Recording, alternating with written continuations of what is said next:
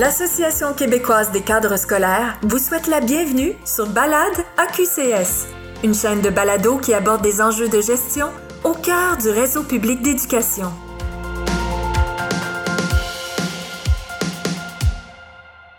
Mesdames et messieurs, bonjour, bienvenue à ce balado qui porte sur le thème aujourd'hui du leadership. Moi-même, en tant qu'animatrice, je me présente, Taïna Lavoie. Je me pose la question, est-ce que je suis une leader dans l'âme? Est-ce que j'ai certaines capacités, qualités pour l'être? Est-ce que les gens sont portés à me suivre? Est-ce qu'on peut naître leader? Est-ce qu'on peut le devenir? Est-ce qu'il y a un environnement qui s'y prête pour devenir un meilleur leader? Ce sont toutes des questions qu'on va se poser aujourd'hui, entre autres avec nos trois invités. Il s'agit entre autres de M. Bruno Wallet, psychologue organisationnel et coach passionné par l'excellence. Il a 30 ans d'expérience auprès des milieux industriels et corporatifs. Il offre aussi des ateliers à des gestionnaires un peu partout au Québec sur le thème du leadership, du coaching d'équipe, de l'intelligence émotionnelle et du travail en équipe. Il a aussi agi comme psychologue sportif en accompagnant, je vous dirais, des centaines d'athlètes, dont une trentaine de médaillés olympiques. C'est pas rien. Et on a également autour de la table Mme Sylvie Côté, qui est membre de la QCS, directrice du service des ressources humaines du Centre de services scolaires Marie-Victorin ainsi que M. Pascal Lamontagne, membre à QCS également, directeur du service des RH du Centre de services scolaires Beau-Sept-Chemin. À vous trois, bonjour, merci d'être là. Bonjour. Euh, j'aimerais savoir en premier, peut-être que je pourrais m'adresser à Bruno. Euh, si on parle de leadership, euh, eh bien, ça peut se traduire sous plusieurs formes. vous m'aviez déjà confié en pré-entrevue que, selon le docteur Thomas Chamorro-Prémusique, qui est psychologue, auteur d'un livre dont le titre est en anglais, mais qui pourrait se traduire ainsi Pourquoi tant d'hommes incompétents deviennent-ils des leaders Je trouve que la question est plutôt intéressante et même que je dirais qu'on pointe pas mal du doigt certaines personnes en qualifiant comme ça un certain sexe. Mais on sait à propos de cet ouvrage que 75% des gens quittent leur emploi à cause d'une mauvaise relation avec un patron, donc avec un leader en quelque sorte. Et 65% préfèrent quitter au lieu d'avoir une augmentation de salaire. C'est quand même énorme comme chiffre. Euh, de façon concrète, à la lumière de votre expérience, de tout ce que vous avez lu, des mandats que vous avez réalisés, Bruno, comment on pourrait résumer ce qu'est le leadership? Quand vous mentionnez les pourcentages, là, ça nous vient des sondages Gallup qui sont faits là, tous les ans auprès d'employés. Mm-hmm. Euh, puis je pense que les pourcentages font ressortir l'importance euh, du rôle de gestionnaire, mais du rôle de leader. Là. Mais ce qu'il faut comprendre, puis particulièrement dans, le, dans, la conversation qu'on va avoir, c'est que le leadership, c'est un phénomène qui émerge là, dans, dans, un système social, donc dans un groupe, dans une équipe, dans une organisation. Euh, donc, euh, ça nous permet un petit peu juste de comprendre aussi que plusieurs personnes peuvent exercer euh, du leadership. Ce n'est pas nécessairement juste les personnes qui sont en, en, autorité. Là. De mon côté, si vous avez parlé un petit peu de mon expérience puis de mon cheminement, là, puis ça fait déjà effectivement plus de 30 ans euh, j'ai débuté là, euh, au niveau professionnel en Alberta. Euh, j'ai déménagé là-bas en 1990. Puis un de mes mentors lui me disait toujours, particulièrement lorsqu'on allait en mandat, je travaillais dans des mines de charbon, là, dans les contreforts des montagnes rocheuses. Puis il me disait toujours, il dit, quand on va voir un client, il dit, rappelle-toi toujours, il dit, people support what they help to create. Donc les gens supportent ce qu'ils aident à créer. Puis l'idée derrière le message qu'il voulait me passer, c'est que ultimement, si tu travailles avec des gens, c'est important de leur poser des questions. Si tu travailles avec des gens, c'est important de ne pas arriver avec toutes les solutions. Si tu travailles avec des gens, encore une fois, ou avec des humains, c'est important de les impliquer. Puis ce qu'on sait en psychologie, c'est que lorsque les idées sortent de la bouche de l'autre personne ou de la personne devant toi, bien, il y a beaucoup plus de chances que les gens vont s'engager et se mobiliser. Pourquoi? Parce qu'ils vont avoir bien compris. Puis pourquoi? Parce qu'ils vont se sentir impliqués. Là. Donc, quand on parle de leadership, ben, c'est sûr que c'est une notion importante. Là je, regardais certains travaux de recherche qui avaient été publiés en 1990, ça fait déjà 30 ans, il avait répertorié plus de 200 définitions. Euh, on doit être rendu à, quelques milliers là, parce que tout le monde y va avec sa propre définition maintenant euh, du leadership. Euh, mais pour comprendre la notion de leadership, c'est important aussi peut-être de distinguer certains mythes. Là. Puis j'aime beaucoup les, travaux, entre autres, du, du général Stanley McChrystal, euh, c'est un général, entre autres, qui est intervenu en Afghanistan pendant plusieurs années. Puis il était responsable euh, de plusieurs milliers euh, d'équipes un petit peu partout à travers le monde pour combattre, entre autres, Al-Qaïda, puis Ben Laden au début des années 2000. Puis dans son dernier livre qui s'appelle Le leadership, mythe et réalité, lui dit il y a trois choses, il y a trois mythes par rapport au leadership. Le premier étant qu'il n'y a pas de formule hein, de leadership. Donc, ce n'est pas une liste de traits ou une liste de comportements. Là. Ça dépend toujours du contexte. Euh, souvent, le leadership, euh, les modèles que l'on a sont beaucoup plus masculins. Donc, ça, c'est un autre mythe aussi. Puis, euh, le livre de leadership de l'année en 2019 de Thomas Chamuro Prémusique, là, avec le mm-hmm. titre que tu as mentionné tantôt, je pense qu'il illustre très, très bien aussi. Là. il y a plusieurs modèles féminins, qu'on aurait avantage à s'en inspirer. On pourra en parler un petit peu plus tantôt aussi.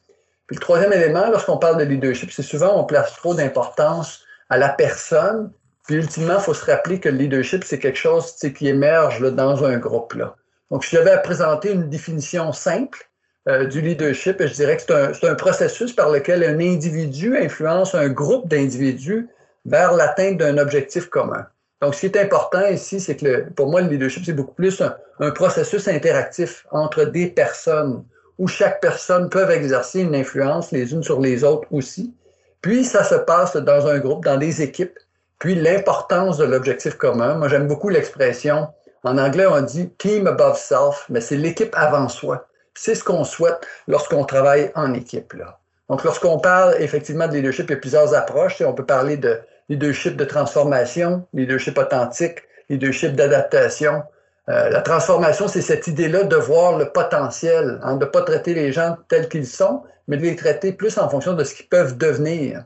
Lorsqu'on parle de leadership authentique, ben, on parle vraiment de s'assurer qu'une personne se connaisse bien, hein, connaisse ses forces, ses faiblesses, euh, connaisse un petit peu euh, mieux hein, le pourquoi de, de, de, des rôles qu'elle veut exercer dans sa vie professionnelle, de façon à ce qu'elle puisse réduire l'écart entre ses valeurs et ses actions. Le leadership d'adaptation, mais je dirais que c'est bien illustré par euh, la citation de Darwin qui dit que euh, c'est pas l'espèce la plus forte ni la plus intelligente qui va survivre, mais celle qui s'adapte le mieux au changement. C'est un petit peu ça le leadership, c'est capable de s'adapter à différents contextes. Là. Quelle amorce! Je trouve ça intéressant parmi les milliers de définitions qui supposément existent pour décrire le leadership, que vous ayez été en mesure d'en nommer une ou du moins signer une définition, Bruno Wallet. On aime beaucoup. On va la retenir. Euh, j'aimerais vous entendre à propos de la différence des sexes, là, les leaders hommes et femmes. Est-ce qu'il y a vraiment une différence? J'ai le goût que vous m'en disiez plus là-dessus. Puis, est-ce qu'on est leader? Est-ce qu'on peut le devenir? Qu'est-ce qui fait aussi qu'on suit un leader en tant qu'employé, en tant que membre de l'équipe? Pourquoi moi, je suivrais cette personne-là aujourd'hui? Wow! Hein, ça, c'est beaucoup de, très, très bonnes questions. Là. Mais si hein, ils ont voulu voir effectivement où se situait euh, la différence, parce qu'on voulait voir au niveau de l'impact, puis entre autres, quand on regarde au niveau, si on évalue les compétences des hommes et des femmes, en principe, au niveau des évaluations qui ont été faites, il n'y a pas vraiment de différence. On évalue euh, le, le, quotient intellectuel, il n'y a pas vraiment de différence significative. Là où il semble y avoir une petite différence quand même, c'est au niveau de l'intelligence émotionnelle, concept qui a été euh, mis de l'avant depuis le début des années 90, puis particulièrement cette capacité-là, euh, euh, entre autres à l'empathie, être capable de se mettre dans les souliers de l'autre personne pour comprendre sa réalité. Puis, lorsqu'on parle d'intelligence émotionnelle, il y a un autre volet qui est très important, puis c'est d'avoir une, bonne connaissance de soi.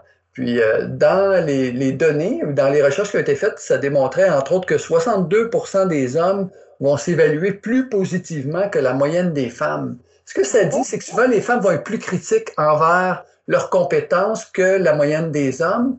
Puis ce que la recherche nous démontre, c'est que les gens qui sont plus critiques envers eux, donc qui ont un, plus d'humilité, ben, vont souvent avoir plus d'impact. Pourquoi? Parce qu'ils vont être plus ouverts aux suggestions des autres. Alors, la femme aurait plus d'impact auprès des membres de son équipe.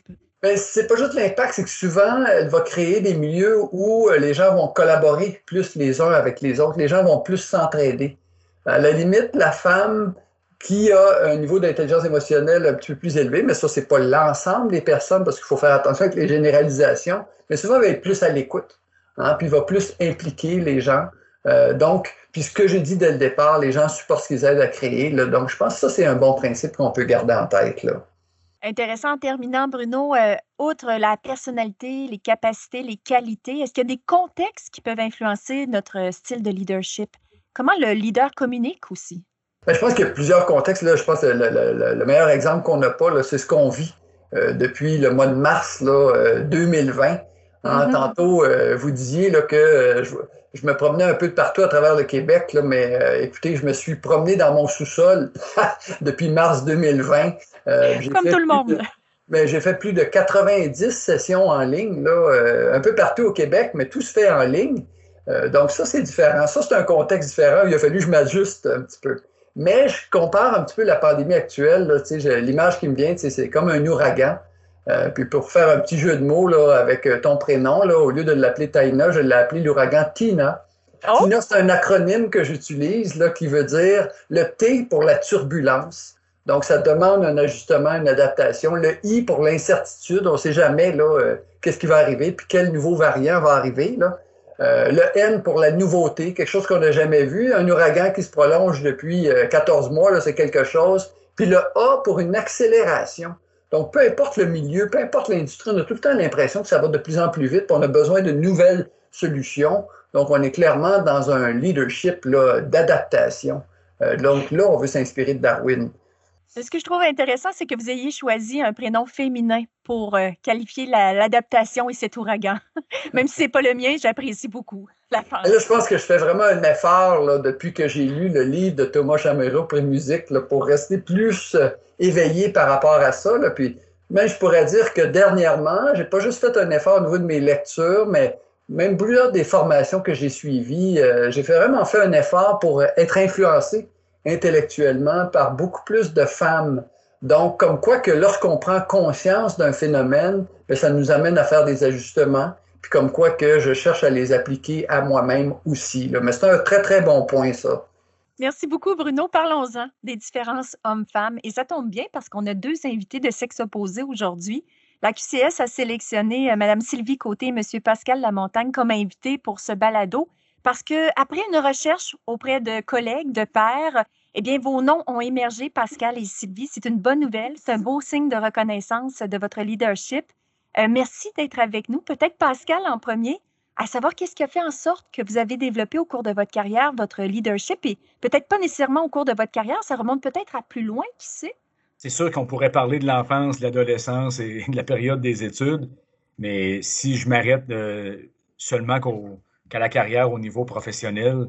Le fait d'avoir euh, été, là, ça fait tout près de 30 ans que je travaille ici au centre de services scolaire, donc pendant une dizaine d'années comme enseignant.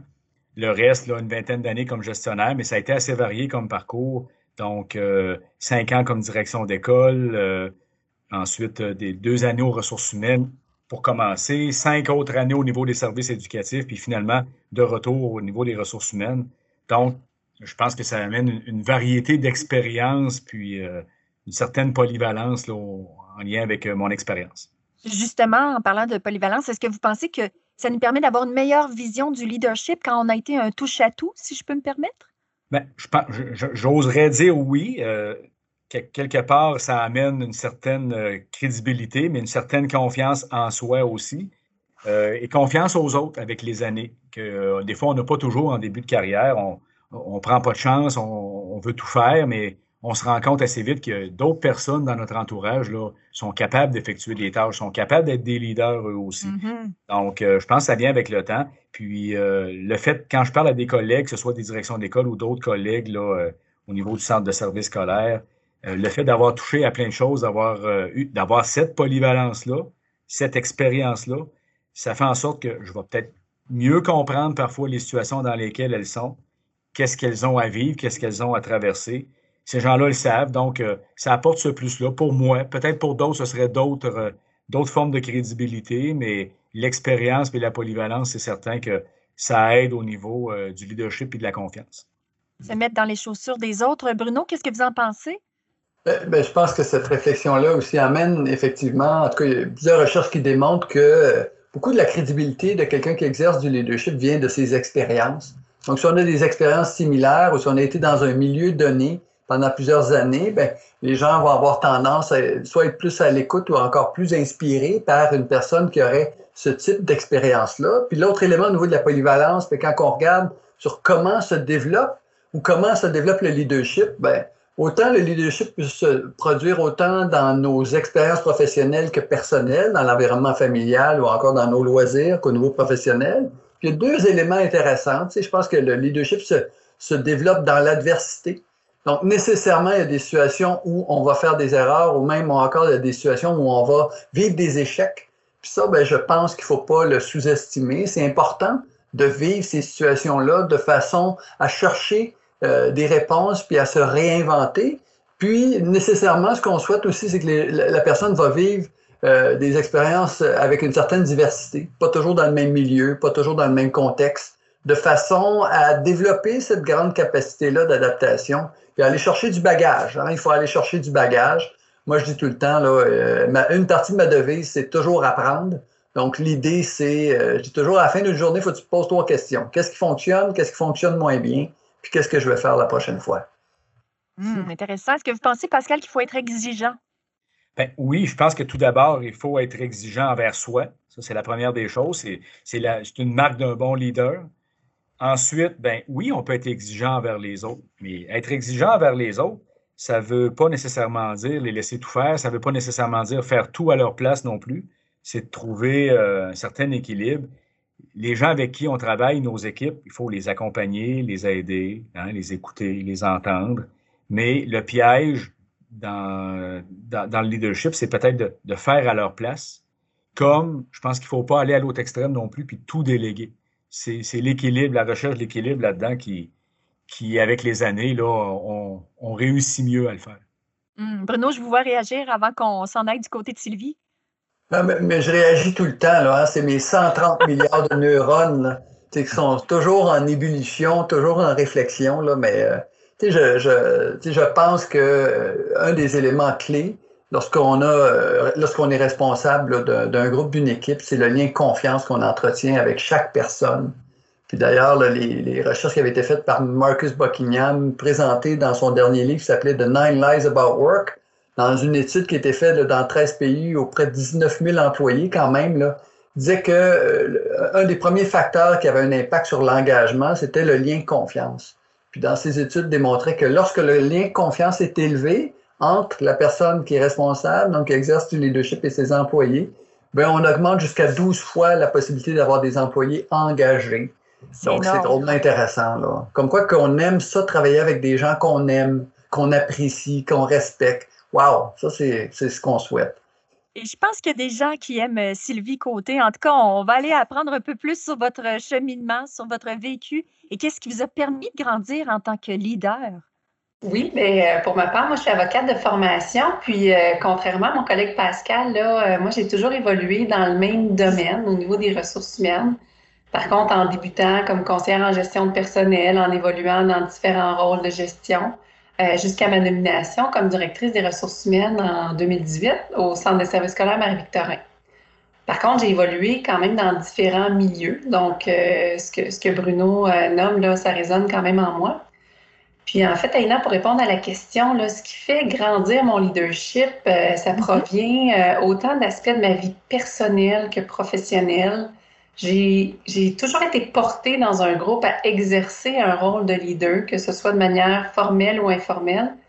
J'ai même tendance à dire que ça vient naturellement chez moi parce que c'est un rôle dans lequel je me sens vraiment à l'aise et accomplie. Ça, ça doit être important. Mais vu que ça sonne pas mal inné chez vous, ces qualités de leader, je vous demande aujourd'hui, est-ce que vous sentez que vous avez encore à apprendre? Avez-vous encore des croûtes à manger? Bien, je, dirais assurément, la leader que je suis aujourd'hui a effectivement encore des croûtes à manger.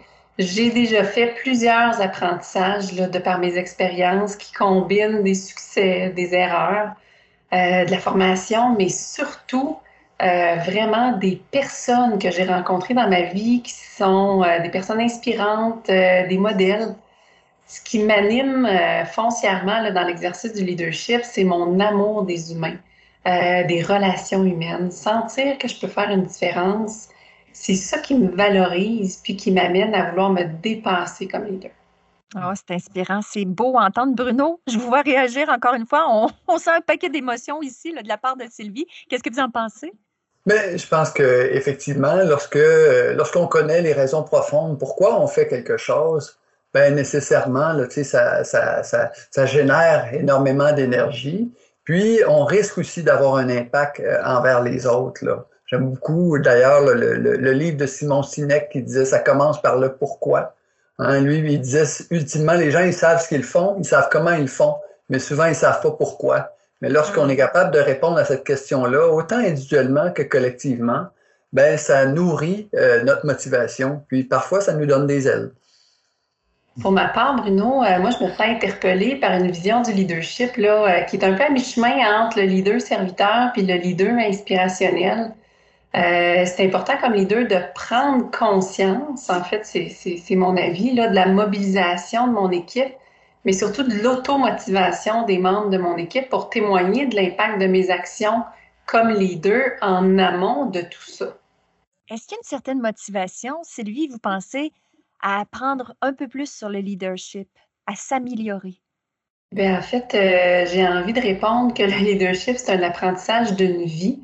Puis, euh, comme leader, on a le devoir de continuellement être en développement pour faire preuve aussi d'adaptation, de revoir notre leadership au fil, au fil du temps, parce qu'on est confronté à des situations qui sont constamment changeantes. En fait, ce qu'il faut se dire, c'est ce qui fonctionne peut-être très bien aujourd'hui auprès d'une équipe pourrait moins bien fonctionner dans le futur avec la même équipe ou en fait avec une autre équipe dans un tout autre contexte. Je dois évoluer, moi, comme leader, en demeurant connecté aux personnes qui m'entourent pour pouvoir m'adapter. Des bons témoignages, des conseils, des trucs. On va poursuivre au cours des prochaines minutes. On prend une mini pause. Au retour, on va poursuivre sur notre thème, mais aussi sur une notion importante pour euh, Bruno Wallet, l'un de nos invités. Il s'agit entre autres du code du leadership. On va en apprendre un petit peu plus là-dessus dans quelques secondes. Restez avec nous. Bien des difficultés peuvent surgir au fil du parcours d'un cadre scolaire. Invalidité, problèmes relationnels, reclassification d'emploi. Si vous êtes membre à QCS, vous savez que nos conseillers en relation du travail sont là pour vous épauler. Notre équipe répond à vos questions liées à l'interprétation, à l'application ou au respect des conditions de travail, et ce, en toute confidentialité. Avec vous, nous allons trouver des solutions. On est de retour avec nos trois invités, Bruno, Pascal, Sylvie. Moi, une question qui me vient en tête et que j'ai vraiment hâte de vous entendre là-dessus, c'est à savoir, est-ce qu'il y a un moment précis, un déclic, un momentum où on se sent leader? C'est difficile de répondre à cette question-là, euh, surtout quand euh, je peux remonter à la petite enfance ou euh, à l'adolescence, je le disais tout à l'heure. Moi, j'ai des souvenirs de, quand j'étais jeune. Bon, déjà, là, euh, je m'occupais souvent de, des loisirs, des équipes, d'organiser des jeux. Euh, puis les gens euh, me reconnaissaient là-dedans. Là. Je, me rappelle de ça, j'ai des souvenirs, mais je me rappelle pas m'être dit un bon matin, ah, tout d'un coup, là, je me sens devenir leader ou je suis un leader. Ah non? non, mais je me rends compte en y réfléchissant qu'on me l'a reconnu. Puis ça remonte à loin, mais ça a été le cas aussi pendant les études, les travaux d'équipe. Puis après ça, au travail, ça a été la même chose aussi. Euh. donc, euh, moi, je pense que c'est beaucoup les autres qui nous reconnaissent comme un leader.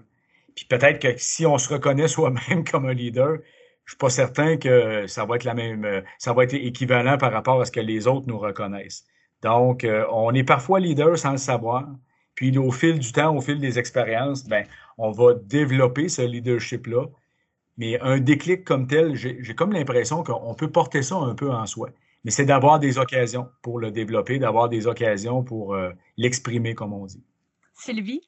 En fait, un peu comme Pascal, je crois qu'il y a quelque chose de viscéral en nous là, qui nous amène à exercer un rôle de leadership.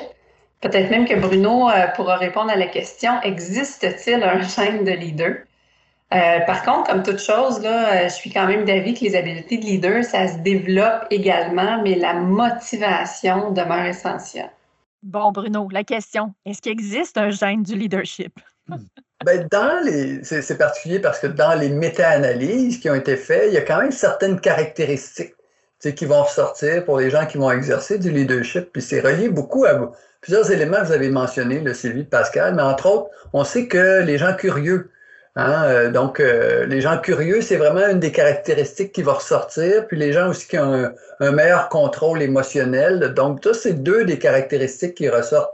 Donc, ils sont un petit peu plus génétiques. Lorsqu'on regarde au niveau génétique, souvent, on va dire que nos traits de personnalité sont euh, jusqu'à 40 à 50% génétiques. Le reste, c'est fonction de l'endroit où on est né, où on est né et de l'environnement et des gens qu'on rencontre. Là. Mais c'est un gène à développer. En tout cas, moi, je le dirais comme ça, d'où l'importance des expériences. Puis un peu comme Pascal le disait, c'est c'est intéressant cette idée-là où les autres voient le potentiel en nous. Donc, on se le fait reconnaître par les autres. Mais lorsqu'on se le fait reconnaître pour pouvoir progresser, ben, à un moment donné, il faut être capable de, trouver son code.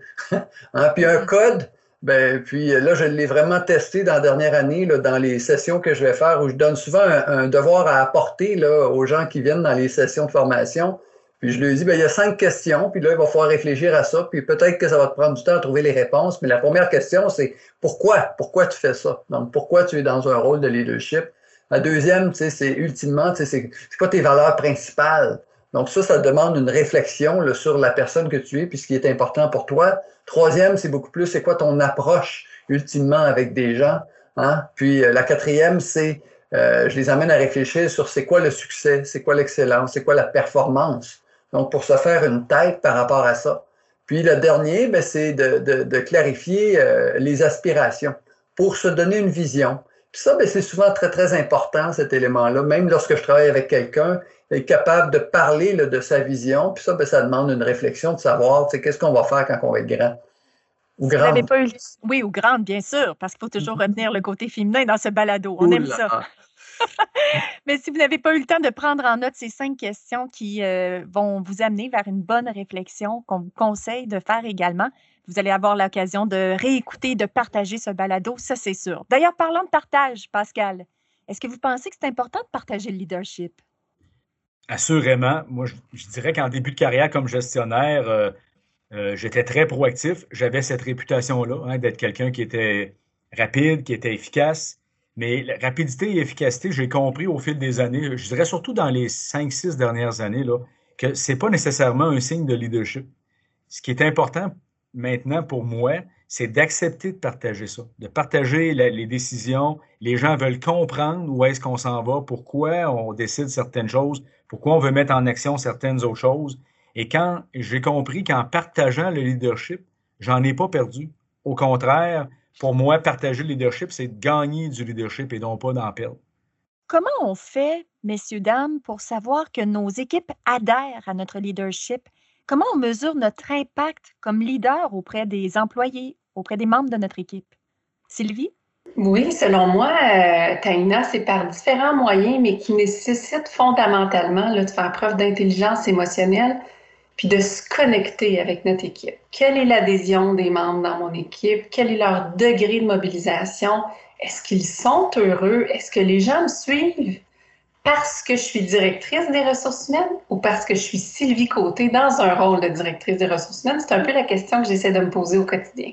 Alors, la distinction, elle est excellente. Est-ce qu'on se fie à un titre ou on se fie à une personne? Euh, Pascal, vous, qu'est-ce que vous en pensez? Il y a différentes façons de mesurer euh, une équipe. Ça peut être par ses résultats, par différentes actions, des, façons plus mesurables. Par contre, pour moi, il y a aussi le climat, le climat de travail, le climat à l'interne dans une équipe. Euh, je trouve ça super important que les gens puissent s'accomplir on le voit, on va le ressentir s'ils sont mobilisés, s'ils sont heureux au travail, s'ils sont contents d'être ensemble, d'aller vers les autres, soit pour aider ou soit pour se faire aider, d'avoir cette couverture-là. Pour moi, tout ce climat-là à l'intérieur d'une équipe de travail, c'est un signe comme de quoi euh, euh, notre leadership s'exerce bien auprès de l'équipe. Pour vous, Bruno? Euh, là, ça m'a vraiment fait réfléchir. Là, puis je me suis rappelé là, des, paroles, des paroles très, très sages d'un bonhomme qui m'inspire beaucoup, qui s'appelle Richard Ackman. Puis lui, lorsqu'il pense à la performance des équipes, il va dire souvent, on, on commet ce qu'il appelle l'erreur fondamentale du leadership. C'est qu'on souvent, on va associer la performance d'une équipe à une personne. Lui, ben, il disait que c'est beaucoup plus un phénomène collectif. Donc, lui, son évaluation, euh, du travail d'une personne qui est responsable, il va le faire plus en fonction de trois critères pour évaluer la performance d'une équipe. La première, c'est beaucoup plus est-ce que les clients internes, externes sont satisfaits de ce qui a été réalisé, accompli par l'équipe? La deuxième, c'est est-ce que euh, les membres de l'équipe ont amélioré leur capacité à travailler ensemble? Donc, il va appeler ça la capacité collective. Puis le troisième élément est plus au niveau individuel. Donc, est-ce que euh, l'expérience de faire partie de cette équipe-là favorise le développement de chaque personne? Donc, chaque personne s'améliore et favorise le bien-être. Parce que, ultimement, ce qu'on veut, Hein, un peu comme vous le disiez, on veut des gens non seulement qui sont engagés, mais qui sont bien, puis euh, qui aiment bien faire leur travail, puis qui se retrouvent dans un environnement où ils se sentent valorisés. Hein, parce qu'on passe quand même beaucoup de temps au travail dans une année, plus de 2000 heures pour plusieurs personnes. Ah, c'est énorme quand on y pense. Euh, j'aurais une dernière question pour vous parce que vous avez l'air de petits poissons qui euh, sont dans l'eau avec le leadership, une belle douceur, des belles qualités. Vous avez l'air à l'aise avec ce rôle-là. Mais est-ce qu'il arrive un moment où on se dit c'est assez? C'est de la pression. Il y a une certaine lourdeur à jouer le rôle du leader. En fait, euh, est-ce qu'on ressent de la pression? Absolument. Par contre, il faut savoir, selon moi, transformer la pression en carburant pour déployer notre leadership, puis être heureux, puis se sentir accompli là-dedans. Parce que comme leader, on est toujours imputable et responsable, d'où la provenance de la pression, mais comment on la gère, c'est ça qui fait toute la différence. Pour vous, Pascal? C'est certain comme directeur, comme, euh, gestionnaire, on, sent une pression, puis on est redevable, on est imputable d'une part. Mais en même temps, je trouve que là, de, pouvoir partager, comme je le disais tout à l'heure, partager euh, euh, les décisions, partager le leadership, travailler en équipe, impliquer les autres, bien, on partage aussi d'une certaine façon la pression à ce moment-là, sans se déresponsabiliser. Bien, le partage va même jusqu'à ce niveau-là. En fait, en tout respect, Pascal, là, je ne suis pas totalement d'accord. Ah oui? Euh, pour ma part, moi, je suis d'avis que la pression, elle m'appartient quand même toujours, ultimement. Il est de ma responsabilité de mobiliser mon équipe pour atteindre les objectifs, mais sans avoir à leur faire ressentir la pression. Je pense qu'il est aussi de ma responsabilité de filtrer la pression pour qu'elle percole dans les bons niveaux à l'intérieur de mon équipe en fonction des rôles de chacun. C'est pas tout le monde qui a choisi une fonction euh, qui vient avec un haut niveau de responsabilisation ou d'imputabilité. Moi, je suis d'accord avec ce que tu dis, Sylvie. par contre, je préciserai ce que je voulais dire par partage. Euh, moi, j'ai la chance de travailler euh, dans un service où est-ce qu'on est une équipe de gestion aussi. Et je n'ai pas toujours été le directeur du service dans lequel j'ai travaillé. Donc, moi, je me rappelle quand j'étais coordonnateur ou directeur adjoint, je voulais que mon directeur ou ma directrice là, euh, me fasse confiance aussi, puis il me donne des mandats. J'en ai parlé de confiance tout à l'heure. Donc, moi, j'essaie de me rappeler de tout ça. maintenant que c'est moi qui est directeur du service, bien, je me dis, j'ai une belle équipe. C'est important pour euh, que ces gens-là là, se sentent impliqués, se, se sentent en confiance, sentent que je leur fais confiance dans tout ce partage-là des responsabilités. Ils sont capables d'en prendre. L'idée là-dedans, c'est de trouver un équilibre entre ce que, ce que jusqu'où je peux aller dans le partage, jusqu'où il faut j'assume, j'assume quand même certaines décisions, certains gestes. Mais parfois, là, c'est, juste d'être euh, un peu initiateur, avec l'étincelle. Puis euh, ils sont excellentes, les filles qui travaillent avec moi dans l'équipe. Puis je sais que juste un étincelle, parfois, là, ils sont partis en projet, puis euh, ils vont eux, aussi là, pouvoir là, assumer puis exercer leur leadership. Merci beaucoup à vous. Je trouve ça intéressant, le petit débat auquel on a eu droit au cours des dernières secondes. Je vous vois en mode analyse, Bruno. Qu'est-ce que vous avez à dire là-dessus ou pour le mot de la fin? Je pense qu'il y a trois choses que je pourrais dire. Là. Donc, ce qu'on sait en psychologie, c'est que la pression, hein, c'est quelque chose, euh, souvent, on va la plusieurs personnes vont la ressentir sous forme d'un stress. Puis, le meilleur mécanisme pour gérer le stress, c'est vraiment d'avoir du soutien, d'avoir du support, d'avoir de l'entraide, d'être en lien avec les autres. Donc, cette dimension-là, équipe, elle est vraiment importante. L'autre élément, puis ça vient un peu plus de ce que Sylvie disait aussi, c'est cet élément-là où je prends la pression. Puis une des dimensions fondamentales, c'est être capable de la gérer. Hein. donc, d'avoir des saines habitudes de vie pour prendre soin de soi, de façon à pouvoir euh, passer des bonnes journées ultimement. Parce que la pression, on peut la sentir qui nous écrase ou on peut l'appliquer vers un défi. Donc, il faut le voir plus comme un défi que comme une menace. Là. Puis le troisième élément, bien, dans le milieu sportif, on disait toujours, la pression, c'est un privilège. Ça nous vient d'où? Ben, ça nous vient du fait qu'on a certains accomplissements, on a certaines expériences, puis ultimement, on a les compétences, les habiletés pour prendre des décisions, puis expérimenter, puis avancer. Puis c'est tout ce qu'on veut faire. Savoir transformer les citrons en limonade. Ça s'applique dans peu importe le milieu. Bruno Wallet, Pascal Lamontagne, Sylvie Côté, merci pour euh, ces beaux moments. Euh, vos trucs, vos conseils, votre vécu que vous avez partagé. C'était fort intéressant. En rafale, les mots-clés qu'on devrait retenir de ce contenu de vos échanges. Je vais y aller avec être un leader, c'est un privilège, mais ça vient avec la responsabilité de constamment se développer et s'adapter. Pour vous, Pascal? Pour moi, ce que j'ai appris au fil des dernières années, c'est d'écouter les gens avec qui on évolue avant d'agir et non pas agir et après écouter les gens avec qui on travaille. Et pour vous, Bruno? toujours dans une perspective de développement. Moi, je dis toujours parvus constance longue, qui veut dire petit, constant, longtemps. Donc, on évolue, on expérimente, on apprend toujours. Merci beaucoup. C'était vraiment, vraiment intéressant. Un beau privilège de vous avoir euh, côtoyé. Mesdames et messieurs, euh, merci d'avoir été à l'écoute. Euh, on vous invite à surveiller la mise en ligne de tous nos balados de la QCS. N'hésitez pas également, si vous voulez nous transmettre vos questions, vos commentaires. On est toujours ouvert avec l'équipe de la QCS à recevoir le tout. Et sur ce, portez-vous bien, faites preuve de leadership ou du moins apprenez à vous découvrir et à en apprendre davantage sur le sujet. Je pense que ce balado est déjà un excellent point de départ. Alors, bonne poursuite et on se dit à bientôt pour un autre balado à QCS. La QCS remercie le comité de perfectionnement des cadres et des gérants, la personnel assureur de groupe auto, habitation et entreprise, et le Fonds de solidarité FTQ pour leur soutien dans la création de la chaîne Balade à QCS.